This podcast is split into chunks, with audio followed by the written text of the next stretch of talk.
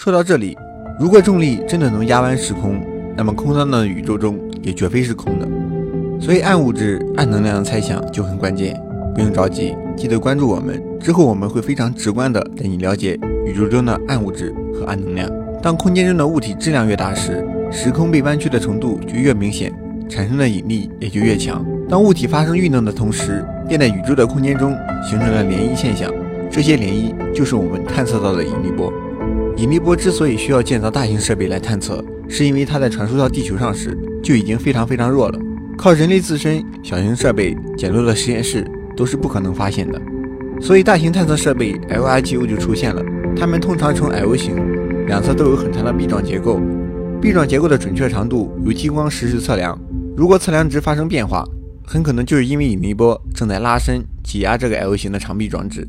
一旦引力波探测器感知到了引力波的发生，科学家就能够提取关于引力波来源的信息。某种意义上，这种大型引力波探测器更像是一台引力波收音机。我们的身边充满了无线电信号，但我们无法感知它们，更无法听到它们。所以，我们人类就创造了一种又一种正确的机器，来收听宇宙中存在的各种声音。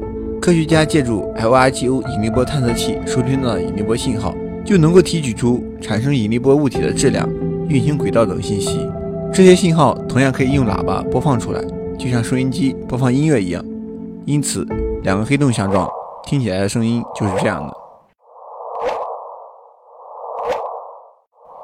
引力波传达的信息很多，当然不仅仅是黑洞相撞才可以产生引力波，比如超新星爆发、正子星合并等都会产生引力波。而就从2015年的第一次之后，目前人类已经听到了很多引力波的声音。但你不要忘了，引力波的预言却是在一百多年前爱因斯坦用大脑想象出来的，而这应该就是理论物理学最大的魅力所在。